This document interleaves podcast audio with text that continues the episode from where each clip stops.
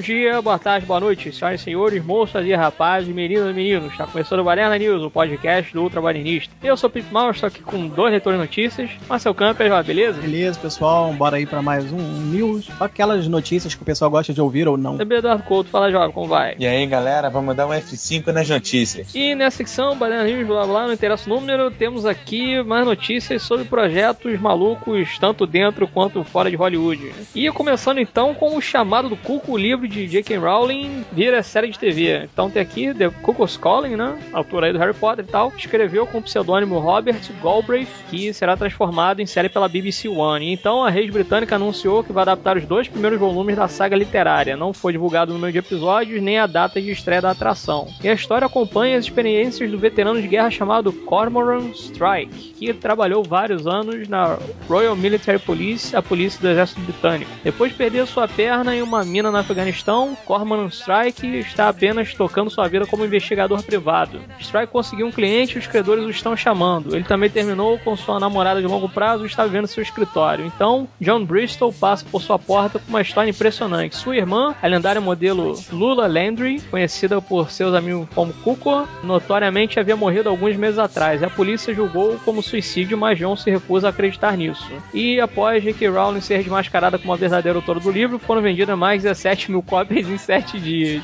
E foi lançado no Brasil pela editora Rocco, editora também é responsável pela publicação dos livros de Harry Potter. E tem aqui também, antes de The Cuckoo's Calling, a BBC lançará em 2015 The Casual Vacancy, minissérie baseada em Morte Súbita, o primeiro livro adulto de Rowling. E tem vendendo aí também baratinho, né? Mas e aí, é interessante a gente acompanhar aí essa série investigativa onde o cara perdeu a perna e tem aí experiência de investigação e etc, etc. Já começa, na minha opinião, com um ponto positivo aí, que vai ser produzido pela BBC One, né? Sim, que é um canal. Acho que é o canal que produz o Sherlock, não é? É, acredito que sim. Então, esses canais aí. É que tem vários BBC também, né, cara? Tem BBC América, tem BBC Canadá e tal, mas isso daí a gente já sabe que o BBC One é de lá mesmo do, da Inglaterra, né? Que é British Broadcasting, né? Sim, e a BBC já é conhecida aí por produções quase cinematográficas, né? Porque quem vê Sherlock vê, é quase um filme mesmo. E falando aqui do chamado do Cuco, até o nome é engraçado, né? No caso é The Cuckoo's Calling.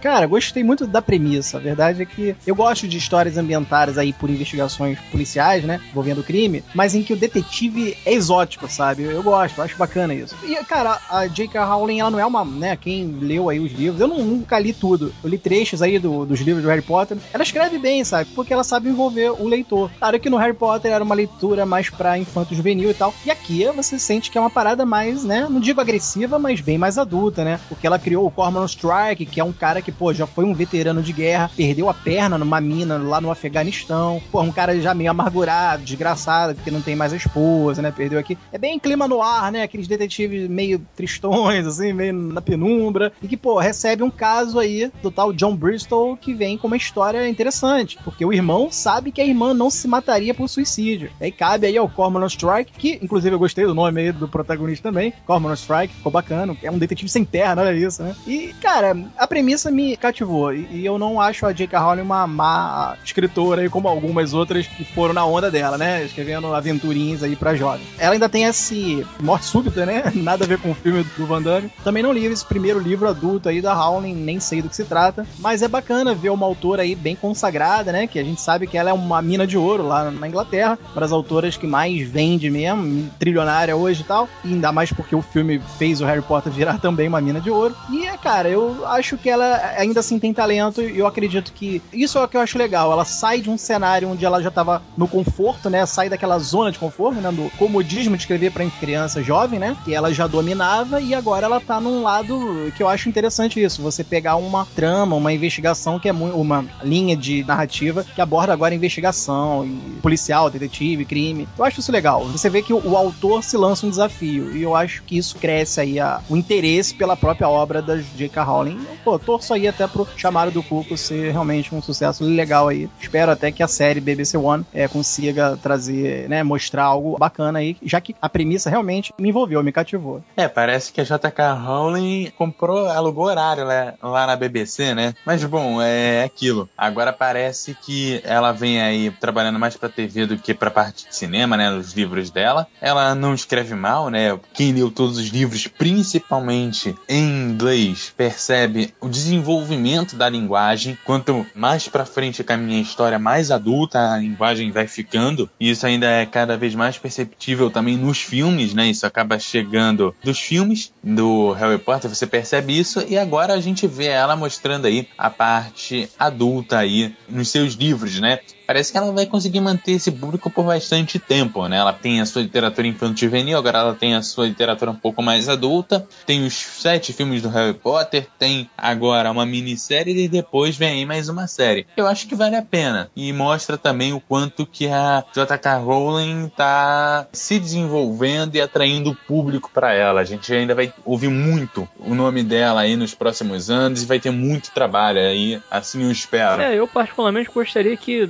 depois que a gente lançar isso daí e tal, a secção do News for ao ar, que a galera aí que acompanha, né, essa outra vertente aí da escrita da J.K. Rowling, ela se manifeste aí, fale um pouco, né, se leu o livro aí, se achou interessante ou não. Eu até acabei entrando aqui no MDB, eu mandei um link aqui sobre essa série, né, The Casual Vacancy, que é Morte Súbita, que foi uma minissérie de três episódios e, se eu não me engano, foi feita pela BBC One também. Eu tô procurando aqui e não achei. Mas parece que é isso mesmo. Aí tem crime, drama, mistério, deve ser mais ou menos nessa linha de raciocínio, né? Tá dizendo aqui que foi lançado no dia 13 de julho de 2015 aqui no Brasil. Eu não vi lugar nenhum, mas tem na internet para baixar quem tiver interessado. Então, já tô baixando aqui para dar uma olhada nessa minissérie. Eu acho bacana aí que a BBC One realmente eles têm uma produção muito bacana assim com relação a seriados, né? Eu acho que Doctor Who também passa nesse canal aí. Série investigativa quando é um caso só que o cara tem que resolver durante a temporada, eu acho mais interessante do que ser um negócio meio CSI assim terminou o episódio, já resolveu aquilo dali, ponto final. Entendeu? Acho que quando você desenvolve melhor a história, você coloca mais personagens, faz uma trama um pouco mais complexa e etc o produto final acaba ficando mais interessante, na minha opinião. Então vou dar uma conferida aí, vamos ver realmente se vai sair aí alguma informação relacionada, pelo menos assim, a, com relação a elenco, produtores, quem vai escrever. Na verdade, ela, pelo que eu li aqui no MDB, parece que ela vai escrever também o roteiro, né? Ela escreveu esse daí do Morte Súbita e provavelmente esse do Chamado do Cuco deve ter uma mãozinha dela ali também no roteiro, né? Ou supervisionando alguma coisa. Então, realmente eu concordo aí que eu, na época que eu fui ler assim, tava com uns 17, 18 anos, realmente não tava muito nessa vibe de coisas assim de fantasia e tal, né? Mas são realmente bem escritos ali. Eu só li os dois primeiros livros, vi os filmes por alto também, né? De um tempo pra frente realmente não tava me importando com nada, mas confesso aí que a J.K. Rowling é realmente uma grande autora hoje em dia e vamos ver aí que outros projetos então que ela consegue até mesmo colocar para frente, né? Já tem aí a franquia do Harry Potter no cinema, tem essa minissérie aí do Mark Súbito e vamos acompanhar esse chamado Cuco também. Eu particularmente estou empolgado em conferir isso daí, né? E por ser também um produto inglês, a gente já sente assim que vai ser uma parada um pouco mais pesada, mais agressiva, né? Menos didática, com mais nuances, né? E, pô, sendo um elenco inglês também, a gente sabe que os ingleses nessa categoria daí eles arrebentam também, né? É, essa série estreou pelo canal da BBC aqui no Brasil, mas o canal da BBC aqui no Brasil trocou de nome e trocou de programação. Então quem estava acostumado a acompanhar a série lá pela BBC agora não pode mais, né? Vai ter que esperar algum outro canal comprar aí os direitos. Ah, mas tem internet para baixar, né? Eu achei aí, dá para achar mole também, só jogar lá o nome do livro em inglês, né? E, e aí acha, escreve download do lado e vai conseguir baixar. E agora aqui, falando sobre um monstro clássico, né? Já famosão no cinema. Já que a gente falou do monstro da literatura atual, né? Agora trazendo Gojira, né? Que é Godzilla. Mas aí que tá, não é, né, uma continuação desse filme mais recente aí, que foi uma bomba, na minha opinião, de ruim mesmo, né?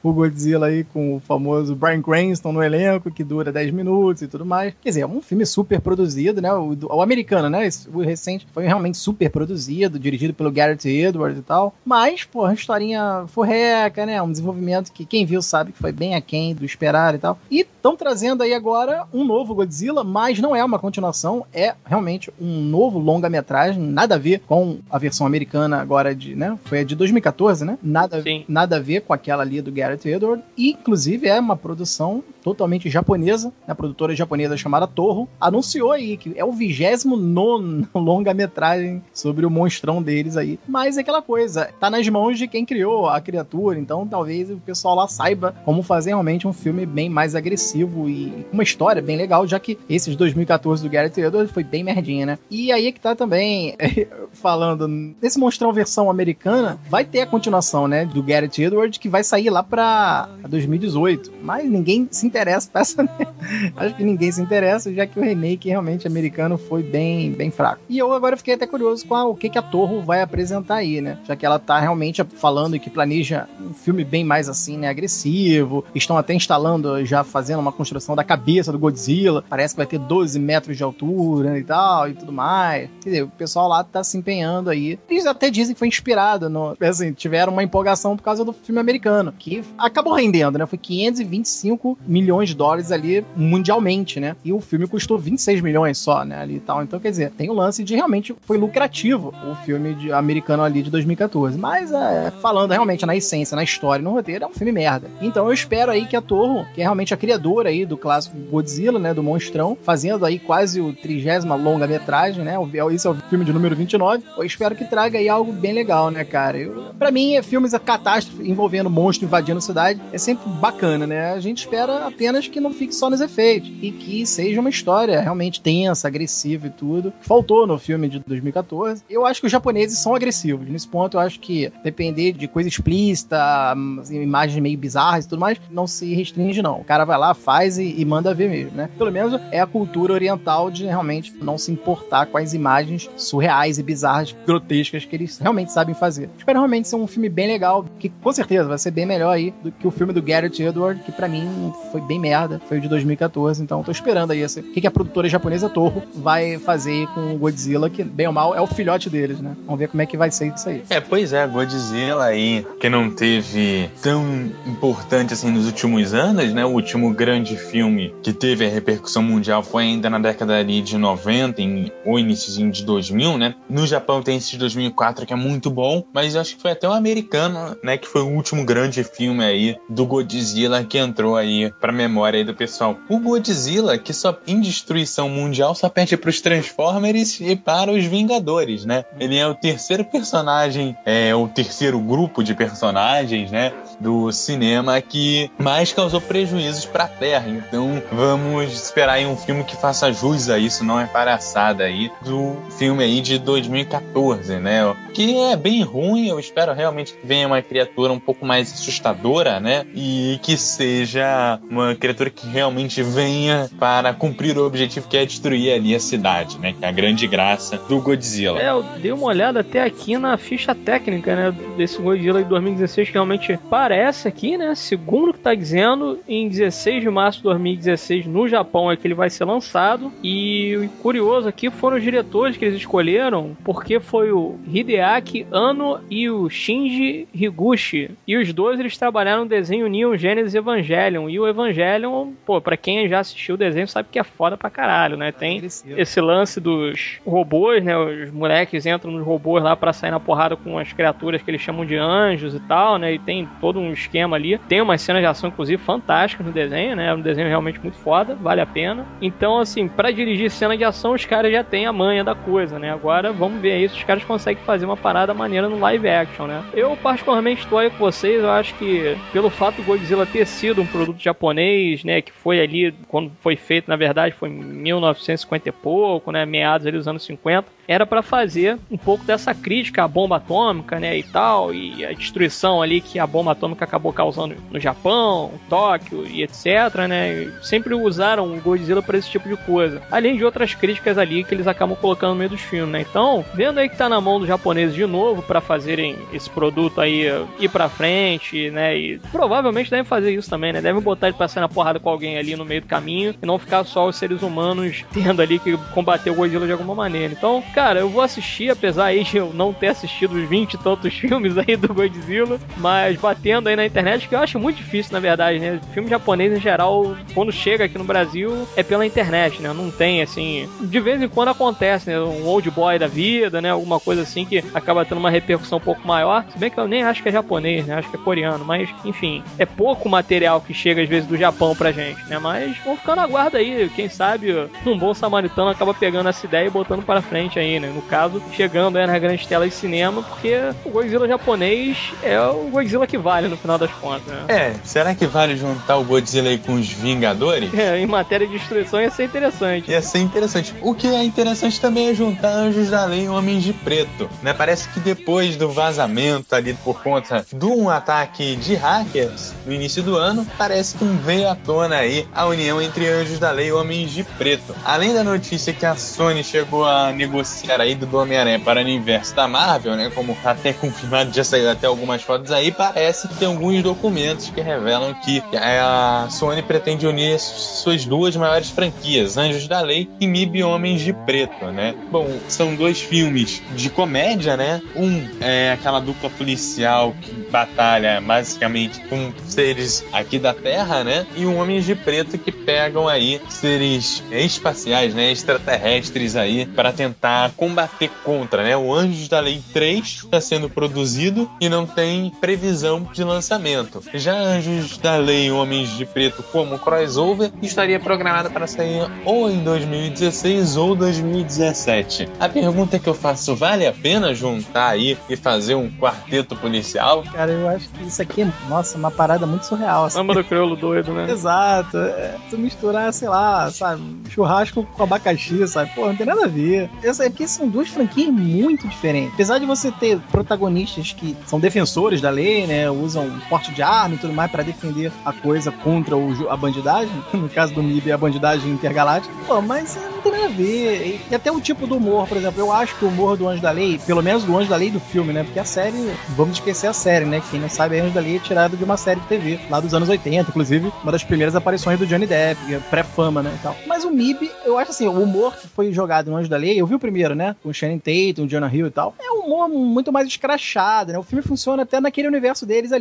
São policiais infiltrados em festinhas e tudo mais. É até um humor mais jogado pro adolescente, um humor mais jovial. O MIB eu acho um humor mais elaborado, uma parada mais até inteligente mesmo. Eu, assim, é o tipo do humor que eu gosto mais, né? Que me atrai mais o humor do MIB. O próprio filme, o universo do MIB, para mim, é uma alegoria muito mais planejada. Uma parada muito mais interessante de seguir. Então eu não vejo, sabe? É como você realmente unir Daniel Radcliffe com Arnold Schwarzenegger, sabe? Uma parada assim, porra, é muito diferente, cara. É, até a seriedade que existe nos personagens, do, por exemplo, do Kay, né? Que é o Tom Lee Jones. Ele é um personagem sério, mesmo que o universo seja mirabolante, ele leva aquela mirabolância toda do universo dele a sério. É, o Jay é o cara deslocado. Então, eu gosto desse contraste que existe no Homem de Preto ali, no, nos dois protagonistas, né? Já o Jonah Hill e o Shane Tatum são caras mais despojadões, que bem ou mal são realmente policiais sérios, mas ainda assim, um universo completamente gaiato, de fanfarra. Sei lá, cara, é uma ideia assim muito maluca da Sony, né? A verdade é essa. Eu não consigo ver um roteiro que me convença. Pode ser até um roteiro legal, não sei como é que vai isso, mas eu não consigo ver um roteiro que me condensa em dois universos completamente díspares, cara. Assim, é muito diferente. Então eu não, não sei, cara. Eu tô com, nem com o pé atrás, não. Eu tô com dois pés em cima dessa notícia aqui, que para mim é bem surpreendente, cara. Eu, eu jamais iria imaginar. não, não tem nem como você imaginar uma franquia fazendo crossover com outra, né? Sei lá, Vingadores com Scooby-Doo. Scooby-Doo, né? Por aí, né? Porque Vingadores talvez com Guardiões da Galáxia, ok. Mas Vingadores com Scooby-Doo é, é, quase um MIB aí com o Anjo da Lei, cara. É muito diferente. Assim, falo pela diferença temática mesmo, assim. Um é ligado com, é, sabe, jovenzinhos drogados, em festinhas, que tem que desbaratar aquela quadrilha. Pô, o outro fala de, às vezes, dominação mundial, é, galáctica, interplanetária, e que é maneira por ter alienígenas. Então, acho que não combina. Não combina. Simplesmente acho que não tem nada a ver, sabe? É uma ideia bem surtada aí da Sony. Nem sei como é que eles tiveram essa, essa ideia aí. Apesar de realmente ser curioso, né, cara? Surpreende essa notícia aí. Mas eu, particularmente, não gostei, não. Vocês falaram de Vingadores, é mais fácil colocar um MIB com Vingadores do que outra coisa. Só o cara aí correr atrás do martelo do Thor, correr é, atrás do Ultron, mais... né? Ainda funciona. Paradas mais é, interplanetárias, galácticas, de outras dimensões, né? Agora, pô, da lei não tem nada a ver, não. Não sei, cara. Eu né, não me convenceu positivamente essa notícia, não. É, pois é, acho que o grande problema é esse, né, cara? Assim, você fica tentando encaixar os dois ali num esquema que funcione, né? Eu até entrei aqui para dar uma olhada para ver aqui se tem alguma coisa, né, relacionada ainda ao projeto e tal. Aí tem aqui falando o Chris Miller, né, que é o co-diretor do Anjo da Lei, falou sobre o terceiro filme, o crossover da franquia com o MIB. Ele falou o seguinte: minha premissa louca do filme está nos estágios muito, muito iniciais, mas é um conceito muito interessante para você pensar. Falando sobre isso, desenvolvendo o roteiro com Jonah Channing e Rodney Hoffman, que é o roteirista e o estúdio, nos damos conta que é a mesma coisa e o mesmo truque dos filmes de Anjos da Lei, né? E aí falou aqui sobre o Anjo da Lei 3 e tal, blá blá blá, e aquelas 22 sequências são canon. Se for fazer o terceiro filme, terá que ser diferente disso, mas tem que ter o tom específico da franquia Anjos da Lei. Cara, assim.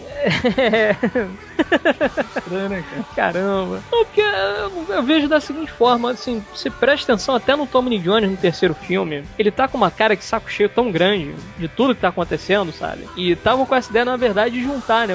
Fazer o, o Homens de Preto 4, mas trazendo o Josh Brolin, né? Como a versão nova do Kay, de novo, e o Tommy Jones fazendo o Kay normal, né? E o Will Smith no meio. E não sei se foi realmente boato, não sei se realmente estão com essa ideia de fazer aí, né, esse MIB 4, né? Colocando os três ali juntos trabalhando e tal. Tá no ar ainda isso, né? Mas, cara, juntar assim realmente Anjos da Lei com MIB, porque eu vejo isso, né? O Tommy Jones era um cara serião, assim. O Jay, ele realmente é o cara deslocado ali, o cara que caiu de paraquedas, meio zoado e tudo, né? No segundo filme ele já fica um cara mais expert, tipo um pica das galáxias, assim, né? Sem trocadilho, porque eles brigam com criaturas espaciais.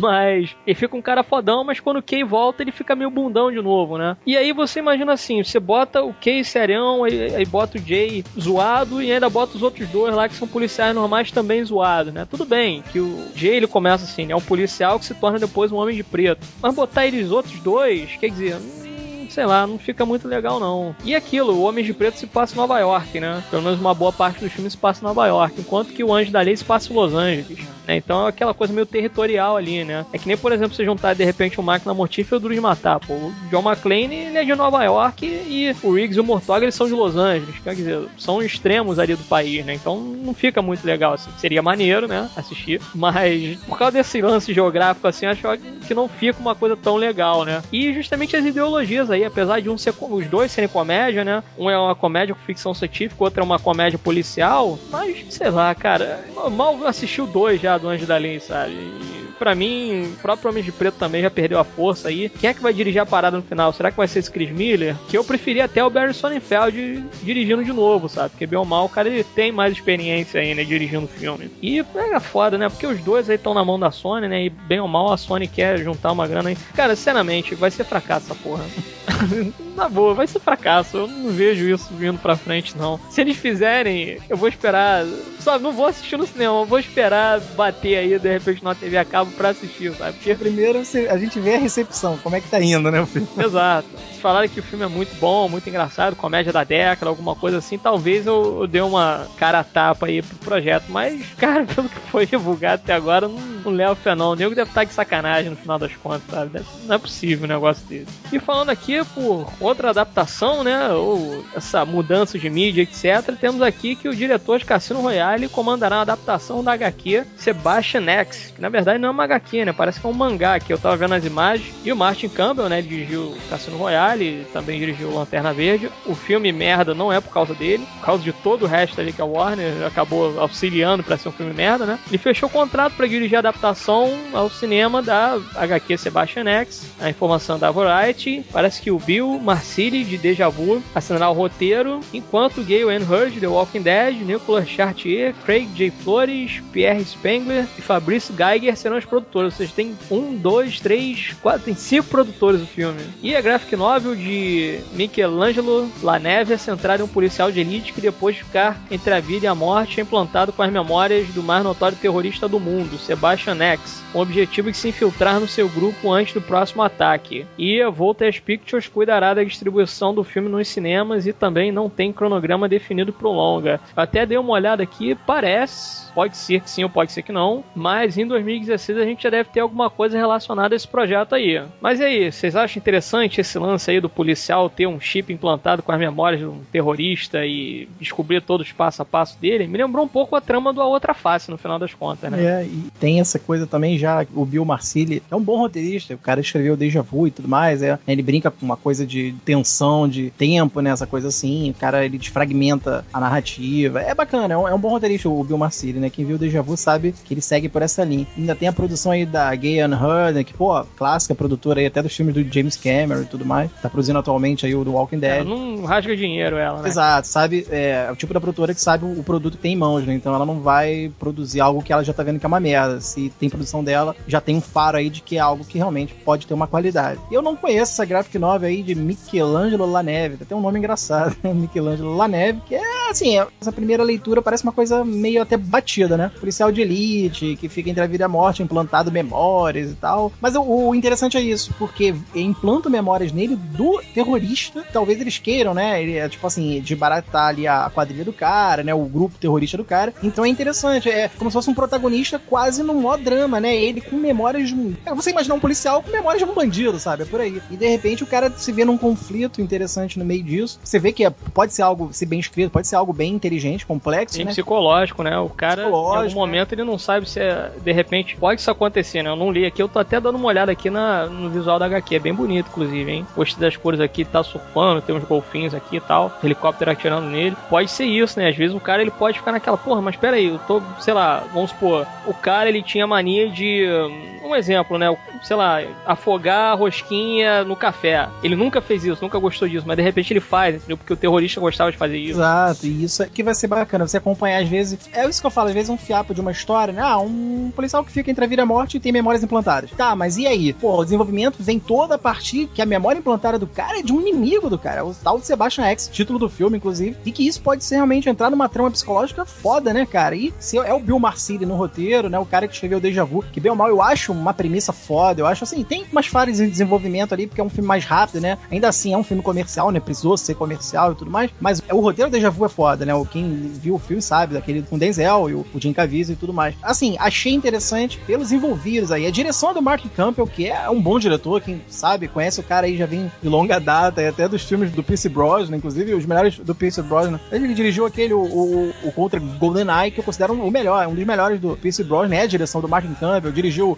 Zorro, né, a Máscara do Zorro primeiro, né, que eu considero o melhor Zorro. Quer dizer, é um diretor foda, eu, eu acho que ele, inspirado, ele faz boa coisa, sabe? E tá sendo um reale, e dispensa comentários aí, né? O grande, talvez, o cocô dele é o Lanterna Verde mesmo, mas a gente imagina que o estúdio deve ter talhado o cara, né? Porque de cinco obras maneiras, o cara erra numa, e e justamente de um super-herói, né? E sabe que a Marvel tava ali, eu acredito que não foi nem muito erro dele por ele. Foi erro dele justamente porque há um estúdio, mão de ferro, porra, minando, a gente já viu acontecer isso com diretores bem renomados aí que se deram mal com isso. É, ele dirigiu também aquele O Fim da Escuridão, né? Com Mel Gibson. Bom filme. Pô, que eu porra. Exato, exato. Era até o último bom. Assim, foi o, o último filme americano do, do Mel Gibson e uma boa trama, cara. Trama séria de um pai, né, que perdeu, acabou de perder a filha. agressivo, né? Agressivo, agressivo. Enfim, eu gosto aí de todos os envolvidos, cara. Martin Campbell, pra mim, é um ótimo diretor. Em ação, quando tá inspirado, porra, faz coisa foda. Limite Vertical, lembrei agora, é dele também, né? Aquele com Chris O'Donnell, porra, de alpinistas. Você vê que o filme é tenso, apesar de também ser comercial. Ele equilibra bem, ele faz filme blockbuster, mas com tensão de filme, né,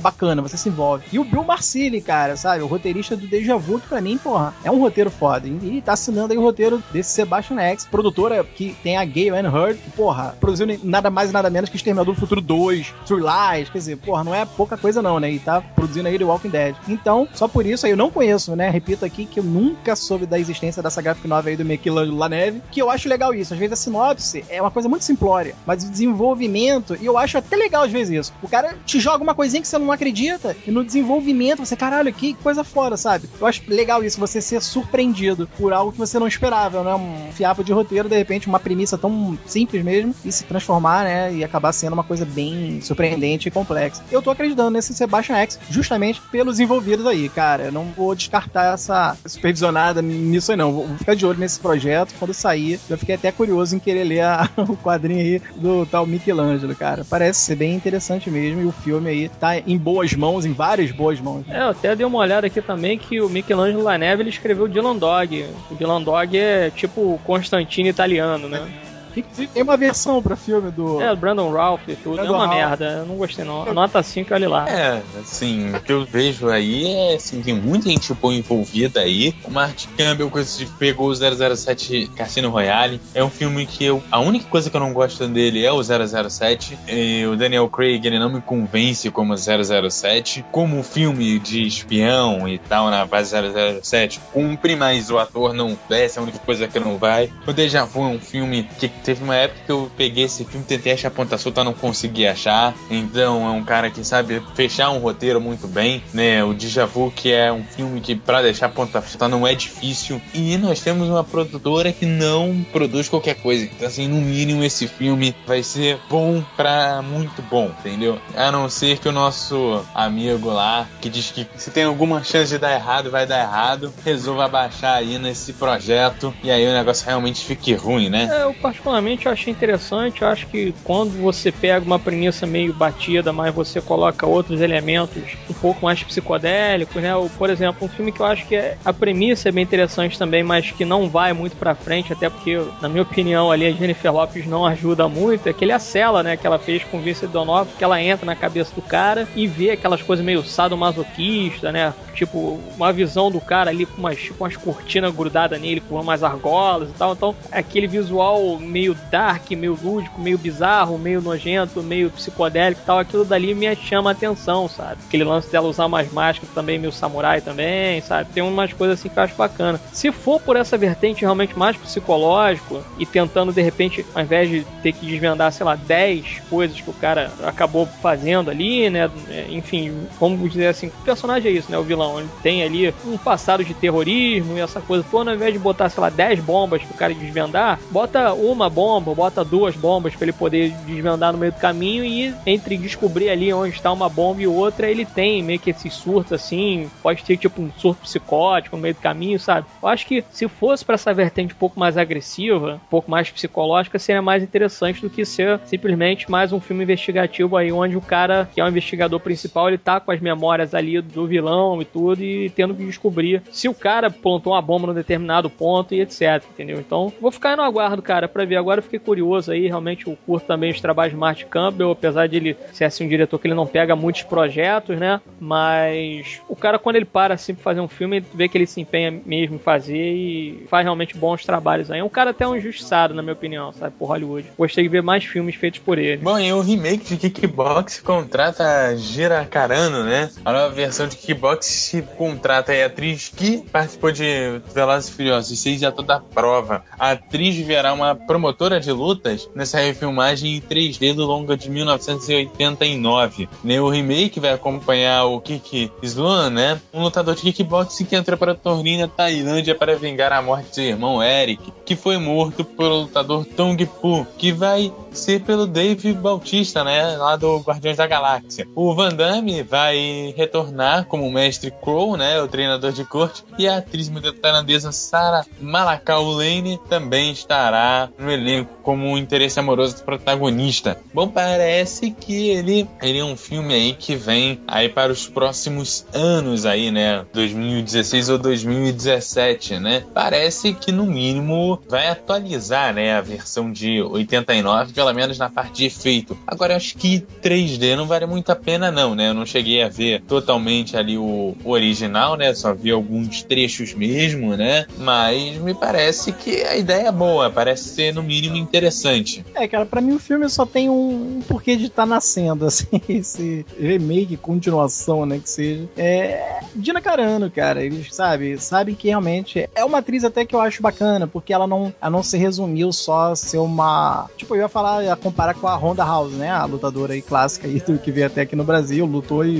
e deu porrada na brasileira. Porque é uma lutadora, não é uma atriz, a Honda, né? Sendo que a Dina Carano eu acho que ela é um pouco além, sabe? Ela além de ser uma lutadora profissional, eu acho que ela atua direitinha, né? Não é, claro, oh meu Deus, mas é quem viu a toda prova, um filme aí que ela até do Steven Soderbergh, olha só, né? É um filme onde ela cai na porrada com veteranos do cinema aí, o Michael Fassbender, com o Ewan McGregor, com Shannon Tatum, né? E tantos outros atores meio trogloditas aí, grandões que eu quero dizer. Porra, ela mete a porrada, sabe? E ela atua, interpreta bem nesse filme a toda prova. É aquela coisa, os produtores devem ter pensado assim, ah, vamos pegar um filme, vamos imaginar um Van Damme de saia, um filme que, né, foi do Van Damme, quem ficaria legal sendo uma mulher? Ah, Dina Carano Carano, que realmente luta, deve fazer todos aqueles golpes e passos lá que o Van Damme já fazia no clássico Kickboxer. Vale lembrar que não é o grande dragão branco. O Kickboxer realmente é aquele que realmente luta com. Eu acho até esse mais agressivo. O clássico Dragão Branco foi o filme que estourou o Van Damme, né? Jogou o Van Damme no estrelato mesmo. Mas eu acho que esse desafio dragão, Kickboxer, que luta com o Tong Po, eu acho ele mais agressivo, ele é sombrio. No final, porra, ele inclusive ele bota uma luva. Eu acho foda essa sequência final com o Van Damme, que eu me lembrei agora. Ele usa umas luvas, cara, que era um caco de vidro colado assim. Cada porrada rasgava a cara assim. E tem uma outra sequência que o Tong Po tá dando chute numa pilastra, meu irmão. uma pilastra de concreto assim, tu só vê que tum, pum, aquele barulho. E quando você vai ver, porra, o cara tá dando chute em pilastra. Ou seja, ele substitui pilastras de concreto por sacos de areia. Então é, eu acho maneiro, se preservar elementos assim dessa agressividade que foi o original, né? O filme original lá de 89, se não me engano, Kickbox, o do Van Damme. Pô, se preservar elementos dessa agressividade, vai ser bacana. Que claro, agora com coreografias e efeitos aí modernizados. Aí eu acho que nem precisa de efeitos, né? Porque a Dina Carano é uma lutadora do cacete, cara. A mulher voa, pula, dá pirueta. Ela é realmente é, é maneira de se ver em cena, brigando aí. Mas é, cara, é aquela coisa, é um caça-níquel aí e tal. Vai favorecer ainda mais a Dina Carano, que realmente ela já tá um tempo aí querendo fazer mais filmes, né? Que só vem a mulher como lutadora. Fez aí a vilã do Velozes Furiosos 6 e tudo mais. Tem outros filminhos aí que ela ainda faz também participação. Mas ela é uma lutadora, então acho que fazer um filme, né? Conseguirem colocar um filme onde ela é protagonista e mostra o que ela sabe, assim como o Van Damme na época, né? Que começou mostrando que também era um lutador, eu acho isso bacana. E agora é o lutador, o Tong Po, vai ser o Dave Bautista, né? Que é do grandão lá do Guardiões da Galáxia, né? E que é um lutador também. Então é, tá tudo ali, né? Na família da arena, né? do octógono aí. Então, sei lá, cara, é um filme de luta. Quem gosta de luta vai se amarrar, quem gosta de porrada vai vibrar, quem gosta da Dina Carano brigando vai gostar em dobro. Eu gosto dela, confesso. e é isso, cara. Pra mim o filme só existe mesmo porque quiseram fazer uma versão aí do Van Damme de Size e acho que a mais próxima mesmo é a Dina Carano, né? Convenhamos que ela realmente tem uma imponência é, uma coisa de cena, né? Uma presença em cena que realmente intimida. E é uma atriz legal, ainda assim é uma atriz também que convence, né? Passa um carisma, um convencimento ali. E é isso. O filme acho que não tô esperando nada, assim, em termos de, oh meu Deus, quero uma continuação foda. Até porque não é, né? Não chega nem a ser tanto continuação assim, apesar de ser, tá ligado aqui ao irmão Eric, que foi para vingar a morte do cara que morreu lá no primeiro, pelo Tong Po, enfim. Mas eu acho que vão fazer agora um kickboxer versão size aí, salto alto, né? Apesar da Dina Carana ser mais macho que muito atorzinho aí. Mas vamos ver, cara. Eu, eu gosto de ver ela lutando. Acho que o filme vai servir para isso. Ver Dina Carano metendo a porrada. É, parece que ela vai ver só uma promotora de luta, né? Mas, porra, ela podia dar uma porrada em alguém no filme, no final das contas, sabe? É, eu acho que ela vai ser a principal mesmo, cara. Não, tá aqui, tá dizendo que vai ser o Alan Mussi.